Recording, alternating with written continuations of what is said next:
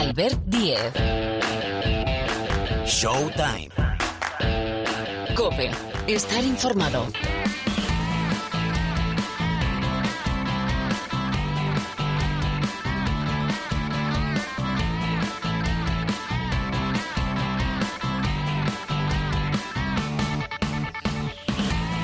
¿Qué tal? ¿Cómo estáis? Bienvenidos, bienvenidas una semana más aquí al rincón del baloncesto de la cadena Cope. Esto que suena, aquí empezamos a caminar en un nuevo capítulo de Showtime. Por delante 60 minutos más o menos aproximadamente de baloncesto para hablar de lo que es noticia en el mundo de la canasta. Bueno, de todo, todo, todo, todo no, pero sí de muchas cosas. Que tenemos semana interesante. En nada, sí, hoy consultorio especial de Miguel Ángel Paniagua. Pregunta y respuesta con nuestro profesor porque hay temas importantes que comen aparte, por ejemplo, Kyrie Irving. No, no vamos a entrar dentro de la cabeza de Kyrie Irving porque eso es muy complicado y a lo mejor nos asustamos de, de, lo que encontramos dentro, pero sí que es noticia y es una noticia muy importante que Nike ha roto el contrato con Kyrie Irving. Estamos hablando de una gran empresa, de una multinacional que rompe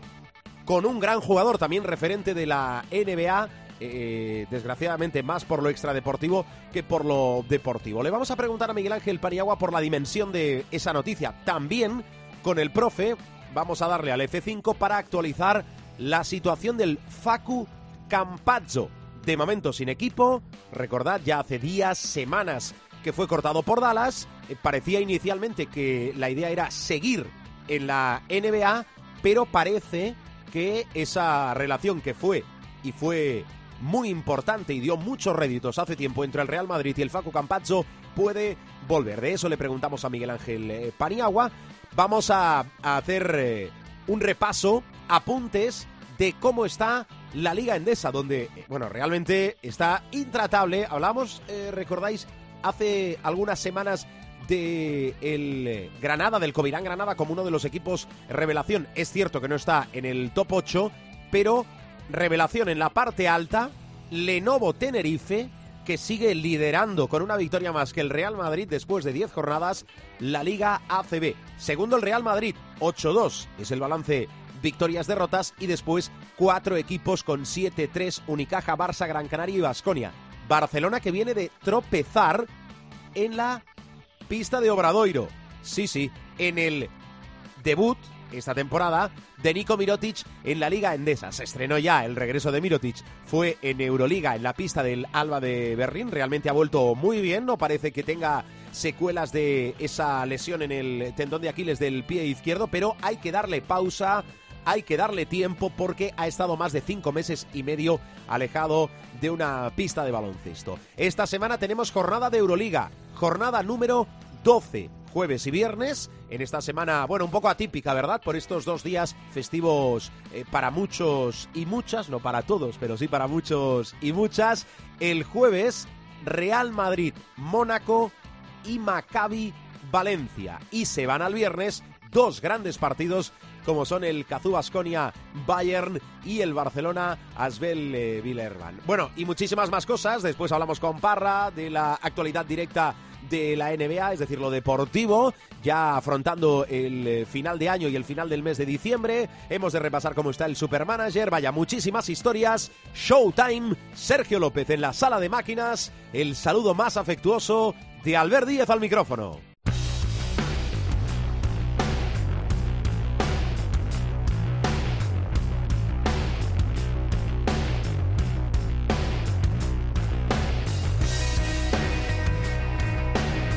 Bueno, y a esta hora, esta semana y en este capítulo, consultorio con Miguel Ángel Paniagua, pregunta-respuesta, para que el profe nos dé su opinión, porque hay muchísimos temas de actualidad siempre, pero yo creo que esta semana especialmente hay muchos nombres propios. Con lo cual, saludamos a nuestro profesor, Miguel Ángel Paniagua, ¿qué tal? Muy buenas. Hola, muy buenas, Albert. Bueno, a ver, te quiero preguntar de inicio por el regreso de Mirotic, que recuerdo arrastraba una lesión eh, en el tendón de Aquiles del pie izquierdo, ha estado más de cinco meses de baja, es decir, entre que disputó el último partido y ha vuelto, volvió en Euroliga, volvió también en Liga ACB, en Euroliga en pista del Alba de Berlín y en la Liga Endesa en pista del Obradoiro, han pasado más de cinco meses. Claro, a lo largo de tu, de tu trayectoria, profe, eh, habrás visto y habrás vivido eh, lesiones de todo tipo.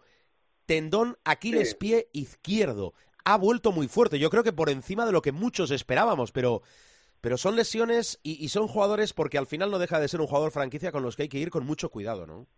Claro, claro, hay que ir poco a poco. Eh, es un jugador fundamental desde el punto de vista técnico y táctico, particularmente por su versatilidad, lo hemos dicho muchas veces, por cómo juega eh, en distintas posiciones. Es un jugador con muy buena mano, es un jugador alto, por lo tanto, es un enorme recurso táctico para Sarunas y es un jugador, como tú has dicho muy bien, ¿no? lo has definido muy bien como jugador franquicia. En ese sentido, yo creo que toda precaución es poca y efectivamente las lesiones de tendón de Aquiles son unas lesiones largas, por definición, porque es una zona muy complicada del cuerpo humano y a mí siempre me ha parecido que es mucho mejor eh, guardar tiempos que no lo que ha pasado, hablando de lo que tú me comentabas, ¿no? de la experiencia que tengo de muchos años, eh, en multitud de ocasiones ha sucedido que con lesiones de jugadores pues se ha acelerado el tiempo de retorno, eh, por una mezcla de necesidad del club, de, vocación de servicio del jugador, que eh, siente, siente que no puede dejar a sus compañeros tirados y tal, ha vuelto antes y lo peor que le puede pasar a un deportista es una lesión recidivante, una lesión recurrente. O sea que en ese sentido yo creo que el Barça y Mirotic han hecho muy bien. Eh, tiene que coger ritmo, es obvio, pero efectivamente yo le he visto eh, a, nivel físico extraordinario, ¿no? y repito, eso es fundamental para entender o no una temporada exitosa de, Fútbol Club Barcelona. Mm, hacía yo eh, especial eh, incidencia en, las lesiones, o que ha vivido o que ha visto, o las dos cosas, Miguel Ángel Paniagua, porque eh, hablando de ver, hace unos días rescaté de Movistar un reportaje sobre posiblemente una de, de, las jugadoras más importantes, o sin el posiblemente, de la historia del baloncesto, un icono como fue Uliana Semenova, eh, el reportaje se centra en, ya con 34 años, habiéndolo ganado todo eh, con, con el Riga, con la ex Unión Soviética, llega al Tintoretto Getafe, que era un equipo de la parte baja de la clasificación que aspiraba a conseguir, bueno, la permanencia, no me dejarás mentir, Miguel Ángel, temporada tras temporada, y al final al presidente del club eh, se le mete entre ceja y ceja rescatar para el baloncesto, con lo que eh, suponía en aquella época sacar a una referencia, a pesar de la edad,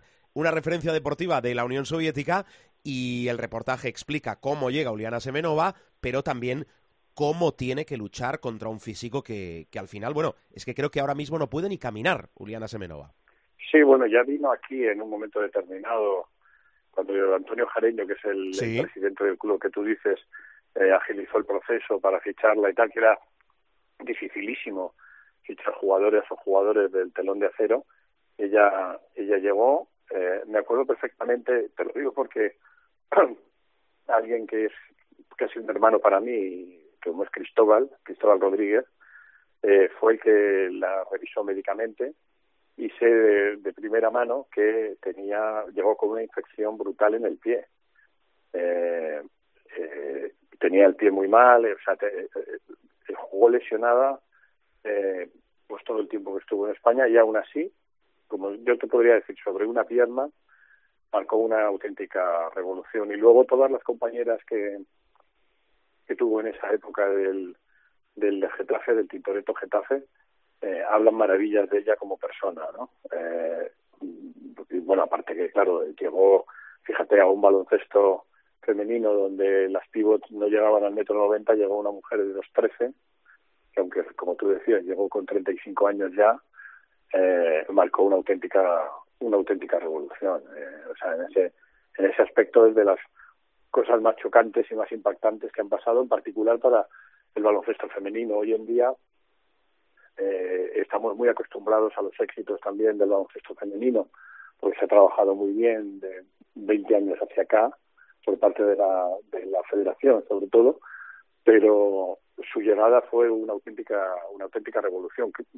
Recuerdo perfectamente que llegó en el año 87, recuerdo perfectamente que la, la, el examen médico se lo hizo Cristóbal Rodríguez, que como te digo es casi un hermano para mí, y, y que vino muy malita del pie, tenía un pie fatal y, y, con ese pie malo, y con el pie bueno, mejor dicho, dominó totalmente y fue una auténtica revolución en, en el baloncesto femenino español.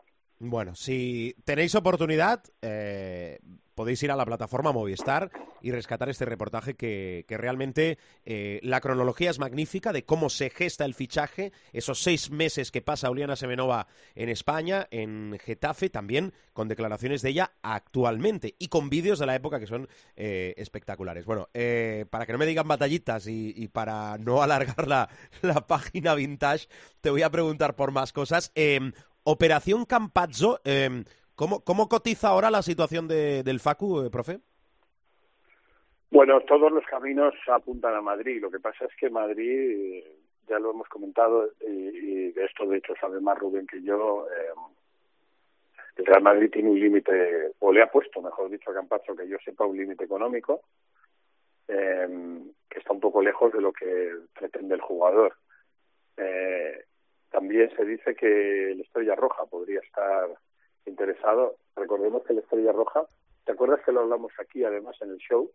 Desde que ha llegado el amigo Ivanovic, el Estrella Roja va en cohete, ¿eh? Con lo cual uh, estamos hablando de un equipo que, que ha pasado de ser de los que está por ahí en la clasificación abajo a, a ser, como dicen los americanos, un contender. Yo sinceramente creo que todos los caminos deberían apuntar al, al Real Madrid, pero pero bueno, hay muchísimos problemas. Uh, tiene tiene una deuda eh, por la cláusula de rescisión, ¿te acuerdas que lo comentamos sí. también, que él estaba con su sueldo en NBA estaba pagando religiosamente esa esa cláusula, esa cláusula que creo que le quedan casi dos millones y medio más sí, o menos sí, por pagar. En ese aspecto es muy complicado, claro. Eh, pero bueno, lo normal sería que, que viniera a al Real Madrid. Pero eh, por temas fiscales, por temas de deuda, etcétera, a lo mejor le resulta más atractiva la oferta de, de la Estrella Roja. Pero bueno, eh, una vez fuera de la ecuación el Milán, que te acuerdas que lo comentamos, el Armani Jeans, uh -huh. el Fenerbahce no puede llegar a las cifras que, que pretende, que son que son altas. Eh, eh, estaba pidiendo, como hablamos aquí, aproximadamente 5 millones por tres años, una cantidad muy importante, sobre todo teniendo en cuenta que ya llega en enero en esta primera temporada, luego a lo mejor en las otras dos sí le puedes amortizar mejor desde el punto de vista financiero, pero eh, con todas estas complicaciones yo te diría que, que debería ir al Real Madrid, pero ojo, si el Madrid se planta en la oferta, que yo creo que está en la línea de 1,5 millones, eh, no salen los números, porque lo que le resta por pagar es más. Entonces, sí que podría tener su opción el, el Estrella Roja, como te decía, que parece que ahora sí que está ha, entrado en la ecuación sustituyendo al, al Milán, ¿no? Bueno, vamos a ver qué pasa. Eh, también es digno de estudio, hay que dejar, yo creo, un poquito más de recorrido. Eh, ¿Qué pasa con este? Por, por, eso digo dejar un poco más de recorrido, resurgir de equipos como el Partizan o equipos con eh, con ese caché y con esa trayectoria e historia que tiene el eh, Estrella Roja. Eh, por cierto, eh, te quiero preguntar por Pablo Lasso. Se está hablando mucho de si va a volver a entrenar. Él, cada vez que tiene un micrófono delante, reitera que está preparado, que físicamente, mentalmente está bien. ¿Ves a Pablo Lasso entrenando esta temporada? Esta temporada no sé, pero a mí vaya por delante que me gustaría ver a Pablo volver a entrenar. Si realmente como, como es cierto, ¿no? Eh, los, el médico que le trata o los médicos que le tratan eh, dicen que no hay problema en que él vuelva a una profesión que sin duda alguna es estresante, ¿no? Como el entrenador de baloncesto. Y si él eh, quiere volver a entrenar, el, el baloncesto necesita entrenadores como Pablo Lasso. Pablo es un excelente entrenador, lo ha demostrado, es un entrenador de jugadores además, sin olvidar que pueda tener su disciplina, eh, tanto técnica como táctica como fuera de la cancha, pero es un entrenador de jugadores. Es raro que haya un jugador que pueda decir algo negativo de él. Yo ahora mismo no me viene nadie a la memoria, no ha tenido conflictos. Y desde el punto de vista de palmarés, pues es verdad que entrenas al Real Madrid, que muchas veces se dice, bueno, pero es que al Real Madrid es muy fácil entrenarlo. Eso es una, una de las grandes mentiras del deporte, ¿no? Que la gente asume que cuanto mejor mejores eh, jugadores tienes y mejor equipo tienes, más fácil de entrenar. ¿eh? Y eso es auténticamente falso. Es decir, hay que saber entrenar a los equipos de élite, hay que saber eh, llevar bien los egos y en ese sentido Pablo me parece un entrenador fundamental. A mí me encantaría verlo entrenar donde sea, pero sobre todo porque si él está bien y él se siente bien, y lo que es más importante, sus médicos le dan luz verde, eh, yo creo que él está en disposición de coger un equipo y, y hacer grandes cosas. Me gustaría verle eh, pues en un equipo contendiente en la Euroliga, me gustaría verle eh, en, España es difícil porque una vez que has entrenado al Real Madrid dado que es muy prácticamente imposible que pueda entrenar a un Barcelona y tal eh, ahora a día de hoy no le veo ¿no? Eh, su destino más eh, digamos romántico sería el Vasconia por un montón de razones pero el Vasconia tiene ahora como tú sabes bien a un gran entrenador como es Juan Peñarroya eh, o sea que en ese sentido, a, a lo que me pregunta, yo te diría, me encantaría verle entrenar. Es un gran entrenador.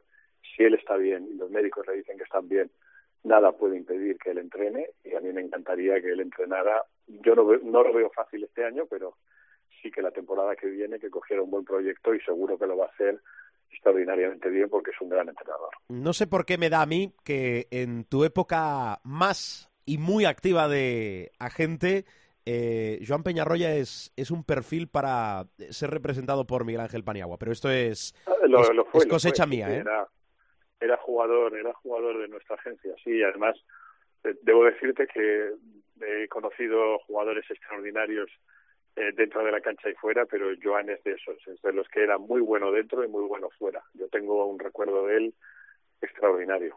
Bueno, eh, sobre Lasso, dos cosas, eh, dos reflexiones.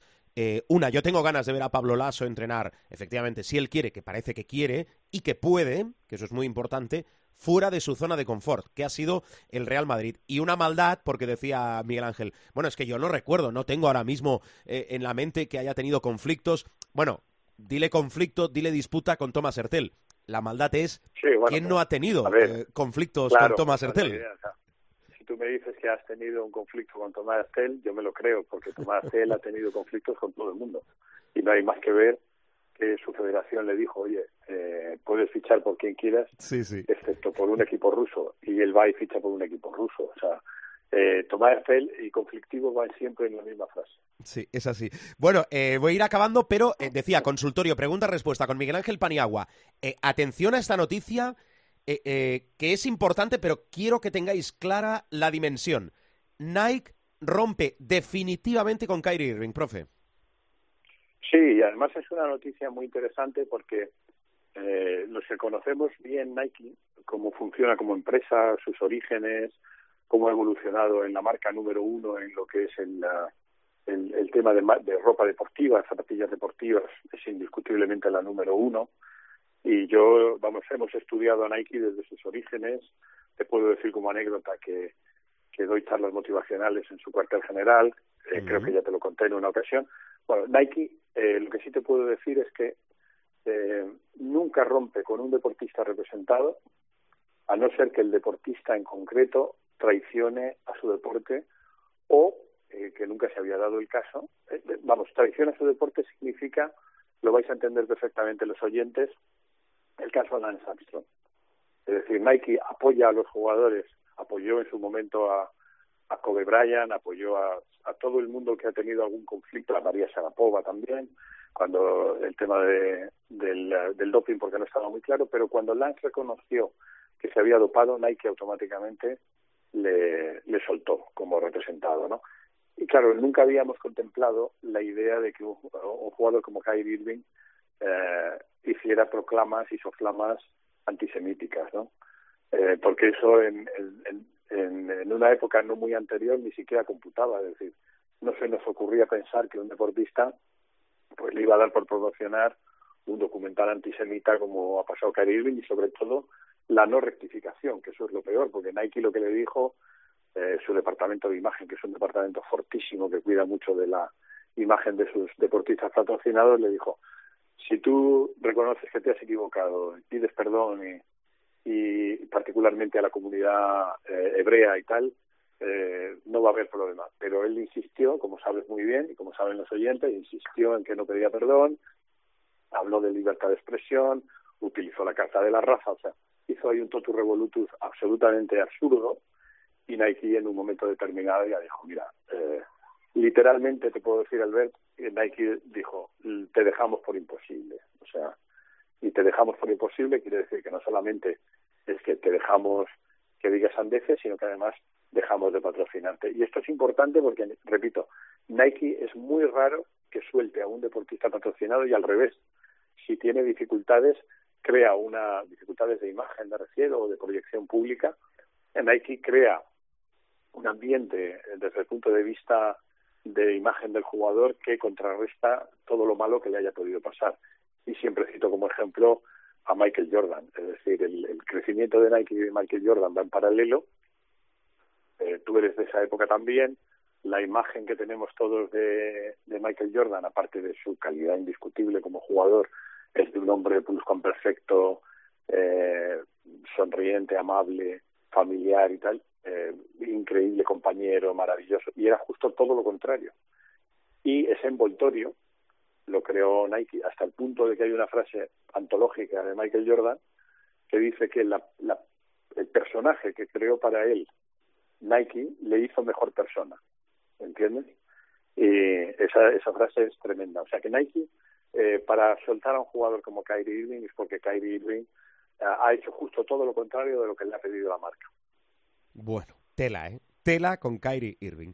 Eh, profe, eh, he empezado la, casa por el tejado. Te tenía que haber preguntado primero. ¿Qué debe saber el pueblo? Te lo pregunto al final.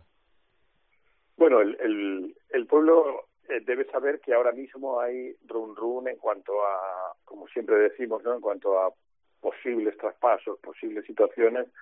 Lo que lo más importante y lo más ah, notorio viene de los Atlanta Hawks. Eh, porque eh, esto ha sido público además en el último día o últimos dos días, Trey Young, su mega estrella, eh, tiene, ha tenido un conflicto personal con el entrenador, ¿no? con Nate McMillan, y eso nunca es bueno, porque eh, los Hawks dependen mucho de, de Trey Young. Y aquí creo, que, por lo que se ha traslucido en, en esta disputa, la razón está del lado del entrenador. Lo que pasa es que esto también promueve la idea de que los jugadores de la NBA cada vez tienen más poder, ¿no? Entonces ahí hay un, un follón uh, entre los dos y eh, no se descarta eh, que un jugador que va a ser, que es una mega estrella, que mm, está, digamos, predestinado para acabar su carrera en el Salón de la Fama y demás, pues no está ni mucho menos escrito que Trey Young acabe la temporada con los Atlanta Hawks en lo que sería un movimiento de mercado bestial me lo comentabas antes fuera de micrófono, hablando de, otros deportes y de otros entrenadores. Normalmente la cuerda se rompe siempre por el sitio del entrenador, pero eh, en este conflicto parece tan claro que, que Trey Young no tiene razón, que, que, bueno, la propiedad, que gran parte es responsable de darle tanto poder a, Young, eh, pues podría, si, si llega a un punto en que es eh, una situación tan conflictiva entre el entrenador y él, eh, o salta el entrenador o salta Trey Young. Y ahora mismo la balanza está más en que en que no se descarta que Trey Young pueda entrar en una operación de mega traspaso aunque yo personalmente Albert apuesto porque si la si no hay un entente entre Trey Young y Nate McMillan y la cosa sigue y se enquista eh, sigue el conflicto y demás el que salta es Nate McMillan. Esa esa regla que, que tú me has comentado antes eh, fuera del micrófono de que siempre salta por la cuerda siempre se rompe por el mismo sitio, en la NBA es igual de aplicable que en el deporte europeo. O sea que mucha gente dice, no, Trey Young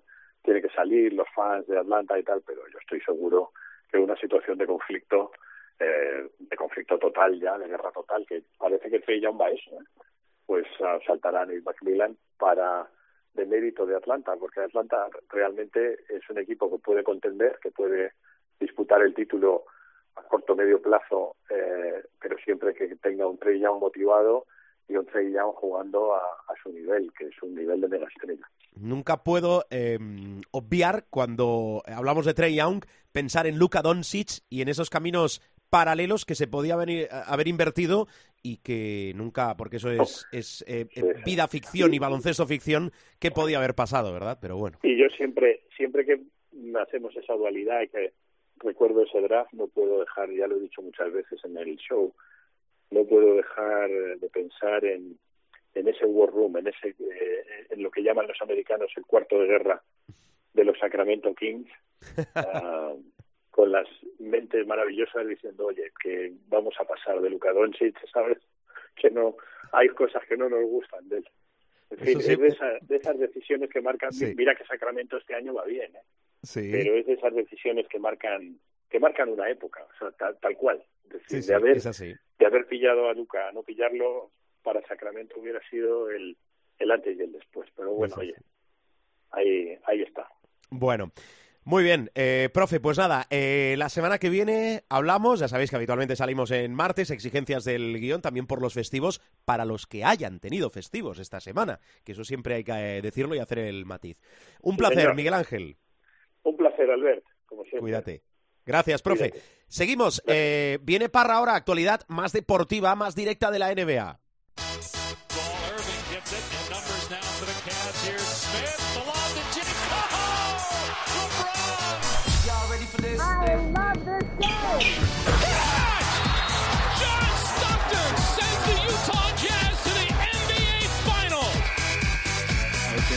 Con ganas de jugársela.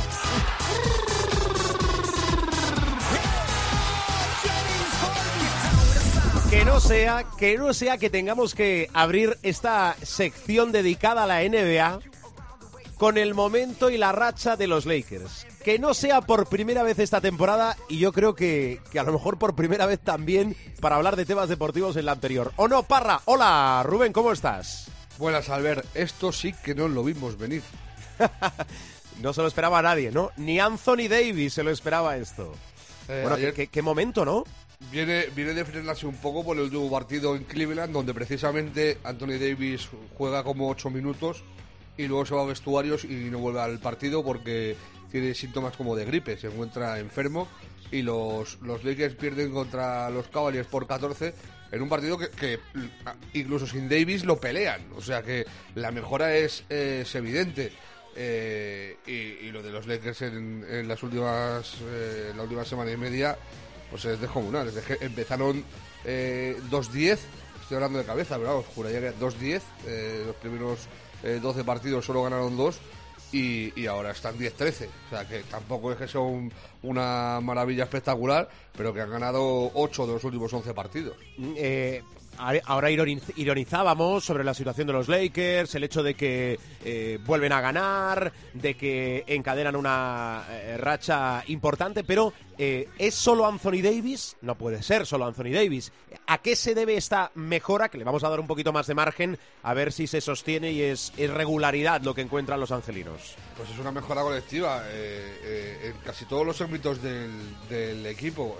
mejora defensiva, mejora ofensiva hay encuentros en los que se pierden poquísimos balones. Eh, el otro día hubo un, encuentro en el que se perdieron cuatro bolas en todo el partido, que es una barbaridad. Eh, perder solo cuatro balones está muy, pero que muy bien por todo el equipo.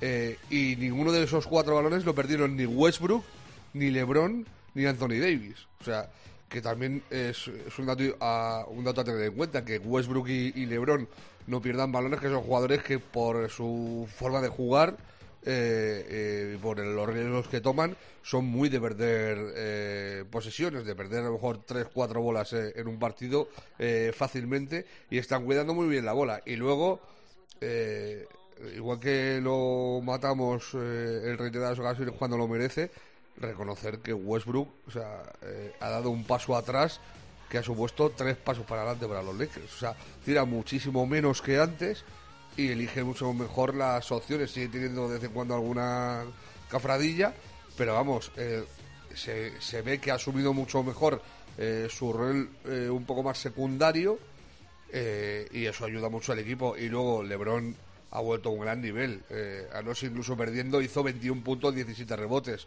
O sea, que, que LeBron también está sumando. Pero es sorprendente eh, lo de Anthony Davis. Eh, el nivel que está mostrando es nivel Pelicans. O sea, para mí es el mejor nivel, incluso por encima del de que tuvo en la burbuja, que fue uno de los, eh, bueno, eh, junto a LeBron, el artífice principal de que ganaran el, ese anillo los, los Lakers en Disney World. Está a nivel a nivel Pelicans, o sea, el partido del otro día, los 55 puntos, 17 rebotes, es que eso no lo había hecho ni un jugador de los Lakers desde Will Chamberlain. O sea, son palabras mega mayores.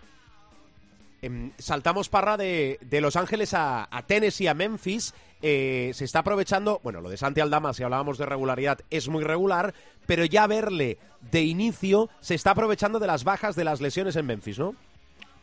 Sí, dependiendo del día. La, la, cuestión de Santi es que tiene una cosa muy buena y es que ya se ha hecho un hueco en el equipo.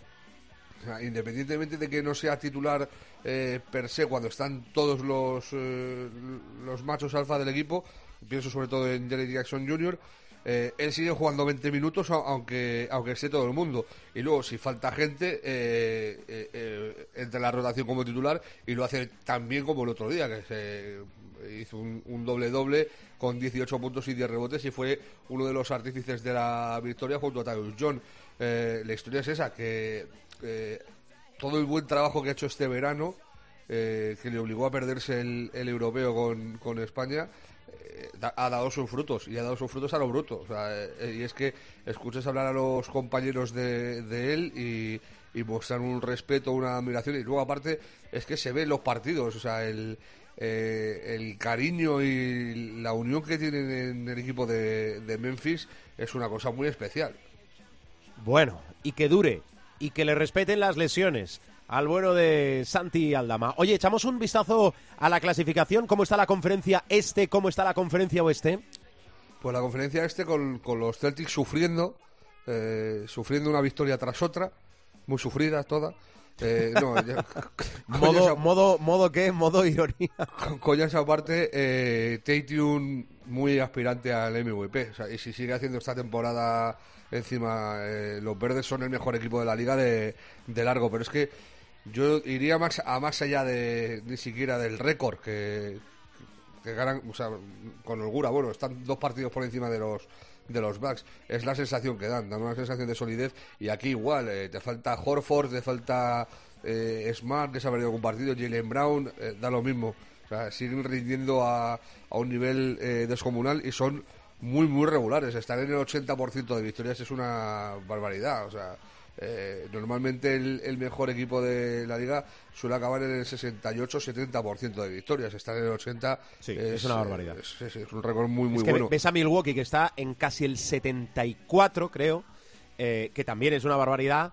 Eh, pero es que lo de Boston, el sí, tema es si van a aguantar. El tema es todo, si van a aguantar. Sobre todo la fiabilidad que, que demuestran. A mí Machula me está dejando loco. O sea, es que recordemos de dónde viene esta gente. De, viene de un maremoto en pretemporada, sí. suspendiendo a su entrenador, al entrenador que les llevó en su año como rookie de, de primer entrenador a las finales de la NBA y ahora están con otro entrenador eh, rookie, o sea, principal, como entrenador principal Machula se ha estrenado este año y lo está haciendo de vicio. Y es eso, sobre todo, ya más allá de resultados o de jugadores y tal, es la sensación de, de solidez extreme que, que, muestran. No, Milwaukee está un peldañito por debajo, pero es el, segundo equipo eh, del este y tal. Y luego, eh, muy sorprendente, muy llamativo, en el oeste están Phoenix primero y los Pelicans segundos.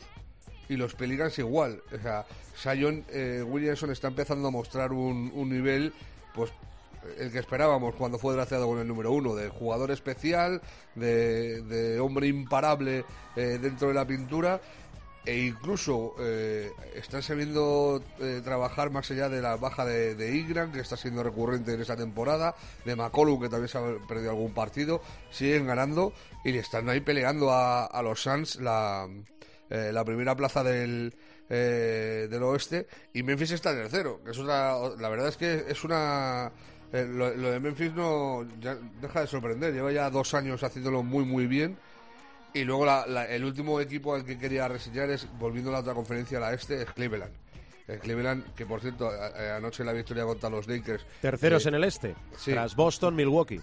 Mitchell vuelve a demostrar que es el fichaje de la temporada. O sea, Donovan Mitchell está a un, a un nivel brutal. Eh, y lo, comentaba Ricky en alguna ocasión, que el, otro día en una entrevista que hizo en, el reverso eh, lo volvió a decir que, eh, que Mitchell les, les, podía dar un, podía adelantar dos, tres años el, el, proceso de hacer eh, a, los Cavaliers un equipo aspirante y tal, y es que es tal cual. O sea, los Cavaliers eran muy buenos el año pasado, muy jóvenes tal, con Mitchell eh, suben un, escalón y medio, eh, pero vamos, tiene un nivelazo fantástico y está rindiendo, o sea, ha, caído como, como anillo al dedo a, a, los Cavaliers. Bueno, dentro de este guion, porque todo está guionado en este programa, Ricky Rubio, hilando temas, 11 meses parado, lesión de rodilla, lesión de rodilla izquierda. Eh, la pregunta del millón, Parra, ¿cuándo reaparece Ricky Rubio? Esa es buena pregunta. Eh, buena, ¿eh? Yo entiendo que ya casi para el año que viene. O sea, eh, tendría que apurar mucho para, para volver a este final de temporada, pero yo creo que va a ir poco a poco. Y aparte, él también lo ha dicho, que, ha sido la lesión ha sido un poco montaña rusa, para arriba, para, para abajo y tal, y que cuando vuelva va a volver mucho más fuerte, pero que no va a precipitarse. Eh, entonces entiendo que eh, empezará a, a ultimar eh, su vuelta a las canchas en breve y que espero que en, poco más de un mes estemos viendo a, Ricky jugar al baloncesto. Creo que hacías referencia a una de las últimas entrevistas que ha concedido Ricky Rubio en el reverso. Ahí eh, es interesante escuchar a Ricky Rubio, sobre todo ya desde hace unos cuantos años en esta última época, cuando, bueno, por motivos muy, muy diferentes le, le ha cambiado la vida y el enfoque que le da a la vida es, es diferente. Pero eh, hay una reflexión que quiero compartir con vosotros sobre el futuro de Ricky Rubio. Dice, en la NBA, para ser sincero, no me queda mucho. Cuando mi hijo empiece a estar en la escuela, me gustaría estar sentado en mi casa de Badalona. Diría que me quedan dos o tres años. Eso lo dijimos en su día. De hecho, es que eh, desde que tuvo la criatura, Ricky siempre ha dicho lo mismo. Eh, que a él le molaría que su, que su crío fuera al colegio en Badalona. Eh, el tema es que ahora le ha puesto fecha muy fecha. O sea, ha dicho dos, tres años, me quedan dos, tres años. que nosotros siempre pues decíamos, pues le quedarán cinco o seis años, que pues el chaval cuando tenga cinco o seis años se vendrán para acá, tal. Pero al decir dos, tres años ya lo, lo acota mucho más. también eh, en la entrevista dice que su sueño es jugar unas, unas finales de la, de la NBA. Digo una cosa, eh, está complicado por cómo están los Celtics, pero con Cleveland no está en mal sitio para pelearlo. Sí, es cierto. Em, por cierto, ¿sabéis que desembarcó eh, propietarios de la NBA, franquicias de la NBA, que desembarcaron, por ejemplo, en el, en el Mallorca con Sarver? está, iba a decir el rumor, es que de momento es un rumor, saliendo el rumor que los Warriors podrían estar interesados, o en este caso el propietario de los Golden State Warriors, en comprar el paquete mayoritario de acciones del español, que tiene ahora un empresario chino que es Chen Yansheng. Vamos a ver en qué acaba esto, pero sí que es cierto, Parra, que desde Estados Unidos miran eh, con mucho interés lo que pasa en Europa, y no digo solo en el baloncesto, sino para desembarcar en equipos de fútbol. Bueno, ya lo, hemos visto en casos anteriores. Eh, el Liverpool tiene propiedad americana, el, United también. Sí, en la, Premier es habitual. Claro, y, luego el, tema es que si, si tienes medio fortuna, eh, muy mal se te tiene que dar para que una franquicia deportiva de cualquier tipo eh, no te rente a lo bruto. O sea, sobre todo, y si lo pones en, bolsa y tal, ya ni te, te cuento. O sea, es, es muy extraño que un equipo deportivo eh, no, te, no te dé una plusvalía. Eh, el, problema es que valen una pasta. Pero toda vez que, tienes la, la, capacidad de invertir en ella, y Leico, por ejemplo, la, la tiene sin problema, eh, es, es, una, es una inversión que, que te renta, pero vamos, siempre. Bueno, a ver, que seguro que me dejo cosas. en nada te pido partidos de la semana en curso, pero antes, Parra, ¿qué me dejo? pues hay una novedad y es eh, que para mí ha sido lo más llamativo de la semana más allá de eso, de lo que hemos hablado del nivel de Tatum, de lo de Shea Alexander, que sigue a un nivel de comunal con los, con los Thunder, eh, eh, del nivel de los Lakers, todo eso está muy bien, pero el otro día ocurrió algo que no había ocurrido en casi dos años, y es que eh, Kawhi Leonard ganó un partido. Eh, y es muy llamativo. O sea, lo hizo con un canastón, remontaron en los últimos instantes los, los Clippers y fue Kawhi el, el artífice de, de la victoria, primero con un rebote ofensivo y una canasta que empataba el partido contra los Hornets y luego con una suspensión desde el codo derecho de la, de la zona, 5 metros y medio, 6. Eh, como los viejos tiempos para, para ganar el partido y es muy llamativo. A ver si esta es la definitiva y Kawhi puede tener eh, continuidad. Eh, por bien para él, por bien para los eh, Clippers, por, por bien de todos los que les gusta el buen baloncesto, porque Kawhi Sano es uno de los mejores jugadores del mundo, y por bien del- de los mangutas que le hayan elegido en el Fantasy y le tengan ahí que no le suman casi nunca, como en. Mangutas. Bueno, Parra, partidos de la semana en curso. A ver, eh, has filtrado, has seleccionado, has escogido, ¿qué te queda? Pues mira, tenía el de los. el- como principal partido tenía el de los Sixers con, con los Lakers del, del jueves. Pero claro, eh, eh, no, perdón, juego del viernes.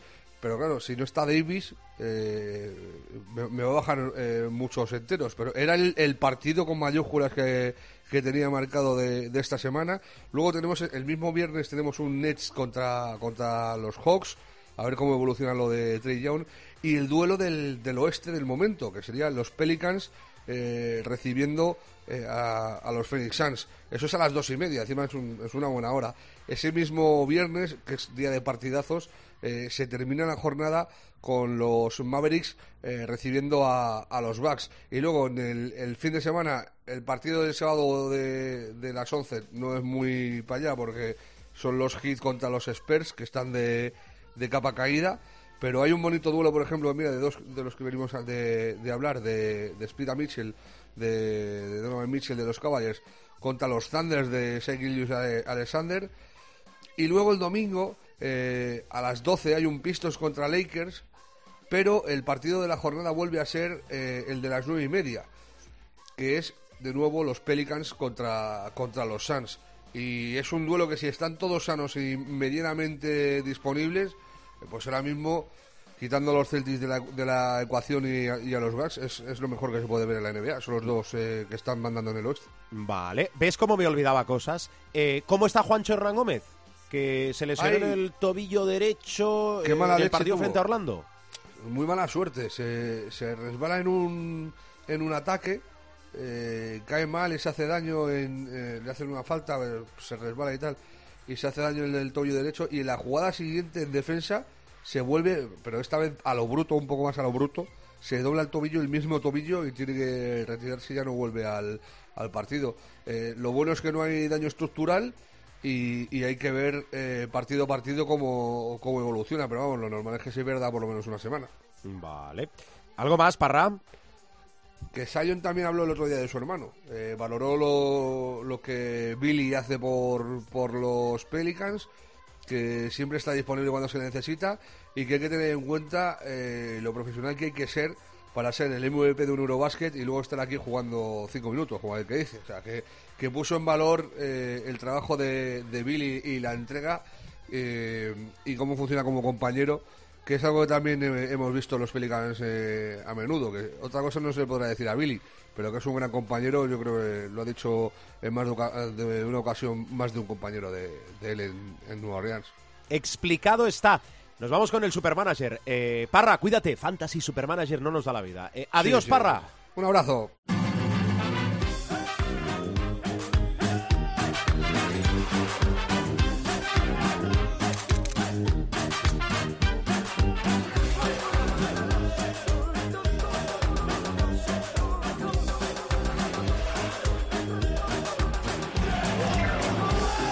Ay, ¿y qué cotización tendrá ahora, ahora mismo, qué cotización tiene Nico Mirotic? Porque, claro, a pesar de la derrota en Obradoiro, viene de entrar, bueno, de caer de pie en su regreso al baloncesto. José Luis Gil, muy buenas. Muy buenas, la misma.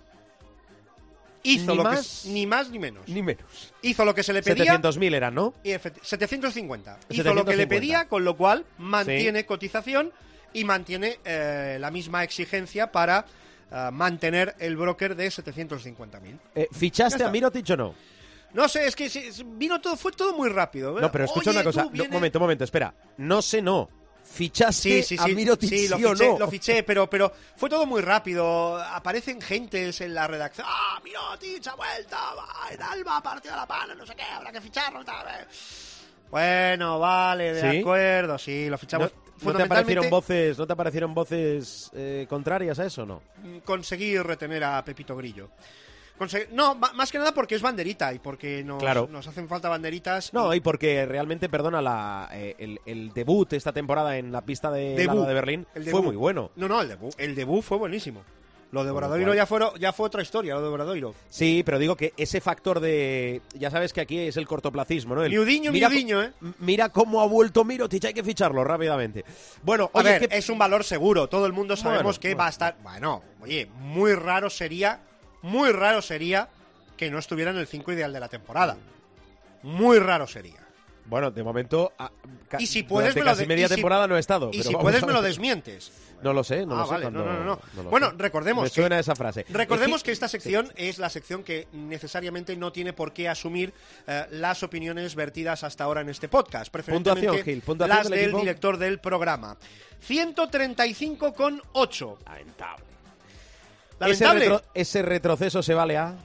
Ese retroceso se, Se debe a- Se debe, pues mira, si no hubiéramos hecho cambios, solo hubiéramos sumado 3,60 más. O sea que ese retroceso se debe básicamente a que, a que no nos sumó Dragon Bender y al menos 2 de Jedovic. Claro, eh, ya pues, pues es que... Mira que dudábamos con Bender, ¿eh? que además lo, eh, en las horas previas al partido frente al Barça eh, le ponían el interrogante a Bender. hay que hacer lo que sea para que este hombre se quede.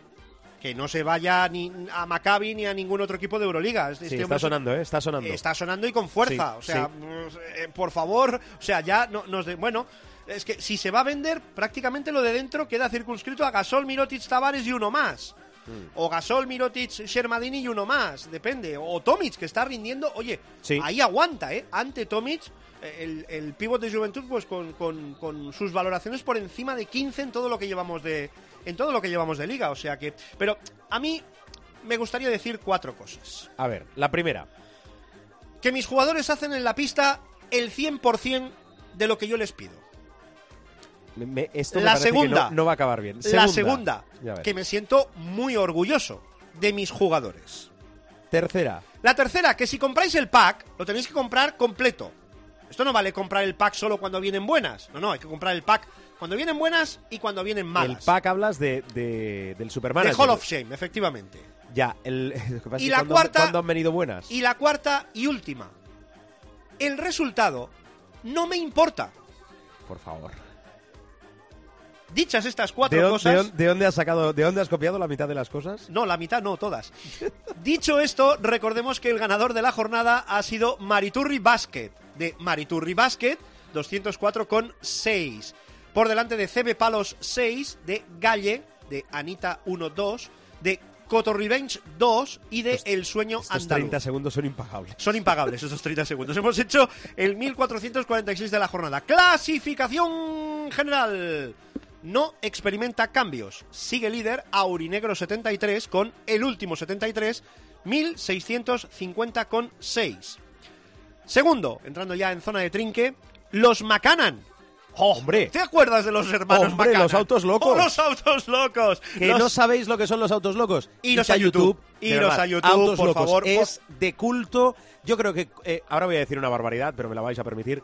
Cualquier ser humano que diga haber tenido niñez o adolescencia tiene que haber visto los autos locos. Un capítulo por lo menos de los autos locos. ¿Tú de quién eras más? Yo, ostras, yo era de, de- Yo de Penélope Glamour. Yo era de Mafio y sus pandilleros. Hombre, grande. Mafio y sus pandilleros, sí, Sí, sí, señor. sí. A mí eh, Pedro Bello me, me- me tiraba para atrás. No, no, eh. Siga, siga, siga. y el alambique veloz. perdemos. El alambique veloz. También. Los Macanan, segundos, 1646,6. JDTLPZ, tercero, 1635. Levosic, cuarto, 1625. Quinta posición para First Harry, First Harry, 1624,8. ¿Y qué hacemos? con- Recomendaciones, ¿y qué Gil, hacemos- ¿alguna recomendación para, y para el fin de semana? ¿Y qué hacemos con Rivero? Ya, eh, bueno, pues mira, no lo pudo. Es que claro, en Valencia Eh, eh, hay un tema de extracomunitarios importante y por eso cayó Rivero, porque al no tener bases, lo explicaba muy bien Alex Mumbrú en la previa con Milena Martín en Movistar Plus. eh, es, una, con es una cuestión de puzzle, es decir, es una cuestión de, que es está una en- cuestión es de que está en broker negativo. Bueno, pase página, ¿qué más? Si no es Rivero, Está- ¿quién? Es que está en broker negativo. Danos alguna Es que alternativa, Gil. negativo. ¿Alguna alternativa? Vamos a ir mirando para abajo, vamos a ir mirando. ¿Quién está bien? Pues mira, eh, Phil Scrap, a Hombre, la sombra de su hermano Scrap Thomas. Brothers. Scrap Brothers ha, ha estado muy bien estas últimas eh, jornadas. Ostekowski, el hombre de Unicaja, también ha estado bien en estas últimas eh, jornadas. Eddie Tavares parece que coge ahí un poquito la onda más allá de la sombra de Vincent Poirier. Bueno, eh, han estado muy bien los tres estas dos últimas jornadas. Ahí quizá, pues bueno, y, y me sigue gustando. Pasa es que esta última jornada no estuvo tan bien. Mate Kotsar, de Vasco, me sigue gustando Mate Sí. Kotsar como alternativas. Más allá de todo eso, es que si ficho a Jaime Fernández. Cuidado que hay, eh, ahora lo voy a recordar, un, un partido entre Granca y Vasconia, que es... En fin. ¿Qué quieres decir con eso? No, por favor. no, no, no forcemos. No, no forcemos la máquina, ¿no? Sí, el dedito el dedito- Eh, el dedito No, quiero decir que es un partido de la parte alta donde Ah, vale. eh, son partidos que comen aparte. Hombre, sí, los sí. partidos de la parte alta comen aparte. No, eso me refiero y los que de son la partidos parte baja también comen aparte No. porque son de la parte baja. No, porque están empatados a victorias. Lee un Ah, poco bueno. más allá. Vale. Gil, ¿algo más? Pues eh, no, nada más. Lo dicho, que el resultado no, no importa. Vale, eh, esa es tu opinión. Adiós, Gil. Cuídate Adiós. mucho. Chao. Adiós, adiós, adiós, adiós.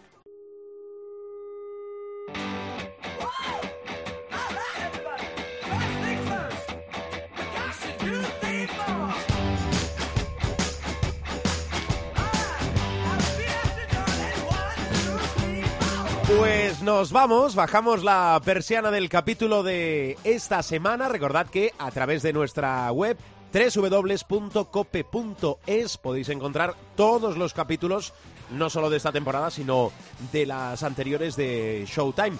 Recordad, tenemos mucho baloncesto por delante. Hemos recordado al inicio la jornada de Euroliga. Os recuerdo, jornada 11, ya que venimos de hablar del Supermanager, jornada 11 de la Liga Endesa con cuatro partidos que se van al sábado, cinco al domingo. Hay, bueno, hay muchos partidazos, pero hay un duelo Gran Canaria, Basconia en esa parte alta de la clasificación. Los dos con el mismo balance, con siete victorias. Y sabéis que nos podéis también descargar, escuchar, descargar cuando y donde queráis a través de nuestra web, como os decía, pero también a través de iTunes, de iBox, de los principales kioscos de descarga. Gracias por escucharnos, gracias por aguantarnos y como os digo siempre, que el baloncesto os acompañe.